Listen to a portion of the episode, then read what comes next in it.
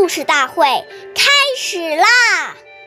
每晚十点，关注《中华少儿故事大会》，一起成为更好的讲述人。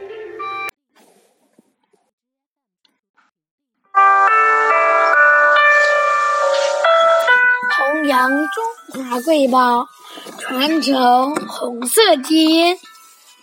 大家好，我是中华少儿故事大会讲述人徐硕。今天我给大家讲的故事是《故事大会红色经典故事》第十一集。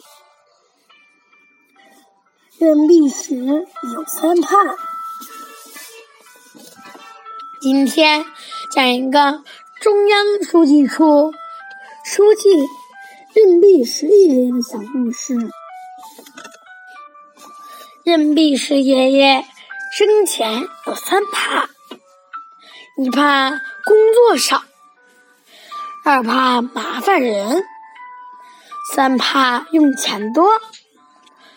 这是他的人生格言。他患有高血压病，但从不要组织照顾，反对特殊化，处处严格要求，始终保持了共产党员简素、清闲的本色。大生产运动中，任弼时爷爷。既是中央直属机关运动的领导者，也是普通劳动者。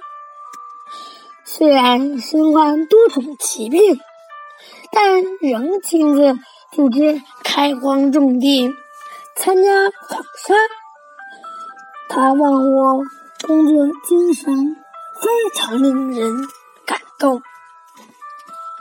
在延安，他的寝室里，床上架着部躺地式的书桌，经常抱病坚持在床上办公学习。他对身边的同事说：“我们都是共产党员，肩负着革命的重担。”能坚持一百步，就不应该走九十九步。感谢大家的收听，关注中华少儿故事大会，一起成为更好的讲述人。我们下期节目再见。